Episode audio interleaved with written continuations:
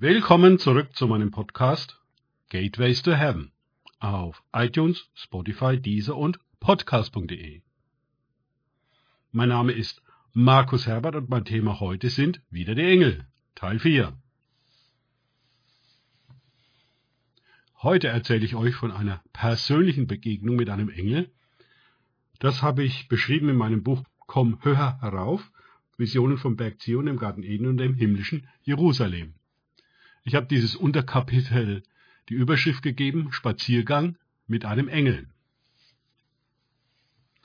Im Sommer des Jahres 2016 war ich mit Frank zusammen auf dem Boot Siloam bei einer Vaterherz-Bootskonferenz mit Henk Bruchemann. Frank und ich waren für den Lobpreis zuständig. Henk predigte über das Vaterherz Gottes. Einige meiner schönsten Videos sind auf diesem Boot entstanden. Die Siloam fuhr von Kampen in den Niederlanden über das Iselmeer mit Zwischenstopps zur Nordseeinsel Terschelling hinauf. Das Boot lag dort im Hafen von West-Terschelling für mehrere Tage. Die Nachmittage waren jeweils frei für Ausflüge. Da ich ziemlich müde war, legte ich mich in meine Koje, um zu schlafen. Meine Frau erkundete derweil mit anderen Teilnehmern der Konferenz die Insel. Irgendwie konnte ich nicht zur Ruhe kommen. Und so entschloss ich mich dann doch ans Land zu gehen, um in den Dünen und im Wald spazieren zu gehen. Ich muss noch erwähnen, dass ich im Vorfeld der Reise um den Schutz durch den Engel von Europa gebeten hatte. Warum ich genau um diesen Engel als Begleitung gebeten hatte, weiß ich nicht mehr. Ich vermute, dass es eine Inspiration des Heiligen Geistes war. Dazu folgende Informationen zu einem seltsamen Zeitphänomen vorab. Ich lief die gleiche Strecke durch die Dünen und den Wald hin und zurück. Es herrschten gleiche Bedingungen zum Laufen. Das Wasser heiß und wenig Wind wehte. Hin benötigte ich für die Strecke zwei Stunden, zurück für den gleichen Weg jedoch nur eine Stunde und das, obwohl ich auf dem Hin- und Rückweg in etwa mit der gleichen Geschwindigkeit gegangen bin. Während ich so gemütlich dahinspazierte, nahm ich auf einmal einen Engel neben mir wahr. Da ich um die Begleitung durch den Engel von Europa gebeten hatte, kam ich auf die Idee, ihn zu fragen, ob er denn dieser Engel sei, um den ich gebeten hatte. Ja, antwortete er, ich bin der Engel von Europa. Du hattest Jesus ja um Begleitschutz durch mich gebeten. Jetzt war ich baff. So klar und deutlich hatte ich bisher noch mit keinem Engel sprechen können. Es fühlte sich jedenfalls so an, als könnte ich ein längeres Gespräch mit ihm führen. So überlegte ich fieberhaft, was ich ihn denn so alles fragen könnte. Er war nicht materialisiert, sondern ich nahm ihn neben mir als ein leuchtendes Wesen wahr, aber durchaus in menschlicher Gestalt.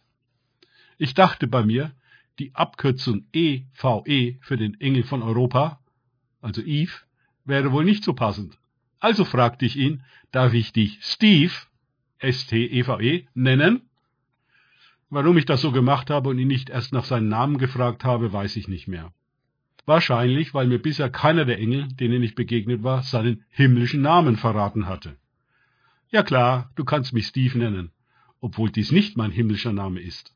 Diesen darf ich dir nicht mitteilen. Okay. Bist du schon länger auf dieser Erde? fragte ich Steve. Ich dachte mir, wenn er der Engel von Europa ist, Vielleicht ist er ja schon länger auf der Erde. Ja, antwortete der Engel. Früher nannten sie mich Engel des römischen Reiches. Kanntest du vielleicht die Urgemeinde in Rom, wollte ich wissen? Ja, denen habe ich gedient, bis sie verfolgt und umgebracht wurden, antwortete Steve. Ich dachte darüber nach, dass dieser Engel schon viel gesehen haben musste. So fragte ich weiter, wie kamst du denn nach Rom? Zuerst habe ich einen der Apostel nach Rom begleitet. Als dieser hingerichtet wurde, diente ich weiter den ersten Christen in Rom und Umgebung. Wann kamst du zum ersten Mal auf diese Erde? fragte ich weiter. Ich wurde vom Himmel bei der Geburt von Jesus Christus zu den Hirten geschickt. Vergleiche Lukas 2, 8 bis 14. Viele von uns Engeln sind wieder durch das Portal in den Himmel zurückgekehrt. Jedoch nicht alle. Ich war einer von denen, die geblieben sind, da ich einen Auftrag zu erfüllen hatte. Das erinnerte mich an das Buch Gott auf Erden von Rick Joyner, das ich gelesen hatte. Rick Joyner bekam in diesem Buch eine Vision, was sich in der unsichtbaren Welt parallel zu dem ereignete, was uns in den Evangelien überliefert ist. In einer Szene beauftragte Jesus einen Engel, einem seiner Nachfolger nicht mehr von der Seite zu weichen. Daraufhin fragte ich Steve, wurdest du von Jesus einem seiner Jünger zur Seite gestellt? Ja, antwortete er, ich wurde dem späteren Apostel Petrus zur Seite gestellt. Ich war wie elektrisiert, mit einem Engel sprechen zu dürfen, der seit der Zeit auf der Erde war, als Jesus geboren worden war und wirkte. Das Problem, welche Fragen ich dem Engel stellen könnte, hatte sich spontan in Luft aufgelöst. Könnt ihr Engel Gottes meine Gedanken lesen? fragte ich Steve. Nein, genauso wenig wie Dämonen das können. Gott allein kann das. Allerdings kann ich starke Emotionen von Menschen erkennen, was durchaus auch die Dämonen vermögen. Bei starken Emotionen, wie zum Beispiel Furcht und Angst, verändert sich deine Lichtfrequenz, die du in der unsichtbaren Welt ausstrahlst. Das Licht, das dann von dir ausgeht, ist einem glimmenden Docht, vergleiche Matthäus 10, 11, 20, vergleichbar, also sehr wenig strahlend. Ja, wie war das, als Petrus auf dem Wasser ging? sprudelte es aus mir spontan heraus. Ich habe ihn gehalten, erwiderte Steve. Wie schon gesagt, können wir Engel keine Gedanken von Menschen lesen, aber seine starken Emotionen bekam ich mit. Als Petrus es angesichts der hohen Wellen mit der Angst zu tun bekam, habe ich ihn langsam sinken lassen. Und Jesus fragte ich weiter. Jesus ging in der Kraft des Heiligen Geistes auf dem Wasser. Da er alle seine Göttlichkeit im Himmel gelassen hatte, vergleiche Philippa 2, 7 bis 8, war ihm das als Mensch an sich nicht möglich. Er sank nur deshalb nicht, weil der Vater es ihm so gesagt hatte und er vollständig auf die Kraft des Heiligen Geistes vertraute. Bist du ein Träger der Herrlichkeit Gottes? fragte ich weiter. Ja, aus deiner Sicht. Ich bin mehrdimensional. Während ich gerade mit dir gehe und spreche, stehe ich gleichzeitig vor dem ewigen Thron Gottes und spiegle dadurch seine Herrlichkeit wider. Deswegen übertrage ich die Herrlichkeit Gottes und kann sie ausstrahlen. Es ist Gottes Herrlichkeit und nicht meine eigene. Satan und seine Dämonen haben diese Herrlichkeit komplett verloren, als sie gegen Gott rebellierten. Sie können nicht mehr vor Gottes ewigen Thron stehen. Wenn Satan sich als Engel des Lichts verstellt, ist das ein Trugbild und hat nichts mit der Herrlichkeit Gottes zu tun. Allerdings musst du eng mit Jesus verbunden sein, um diese Täuschung zu erkennen. Nur durch die ihnen entgegengebrachte Anbetung der Menschen können Satan und seine Dämonen diese Täuschung aufrechterhalten. Und so ging der Dialog weiter und weiter.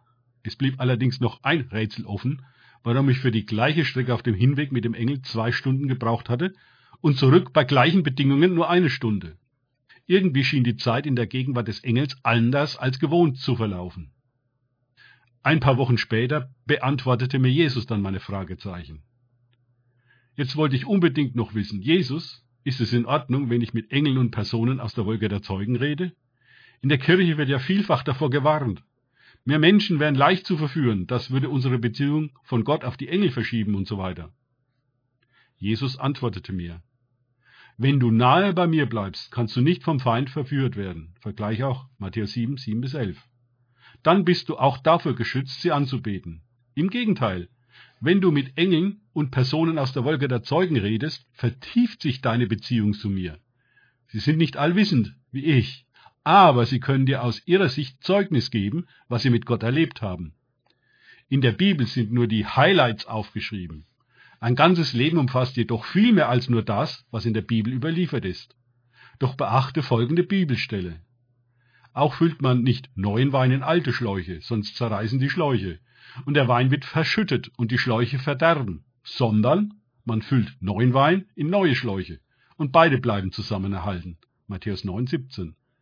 Der neue Wein besteht für dich unter anderem in Gesprächen mit Engeln und Personen aus der Wolke der Zeugen. Deine Erfahrungen davor waren nicht schlecht, sondern sie führten dich an diesen Punkt. Doch, um in das Neue eintreten zu können, musst du das Alte hinter dir lassen. Aus dem Alten zu leben mit seinen alten Denkweisen, dem Festhalten an vergangenen Erfahrungen, lässt dich mehr und mehr absterben. Auch muss ich dich zu einem neuen Schlauch formen, transformieren, sonst kannst du das Neue nicht aufnehmen.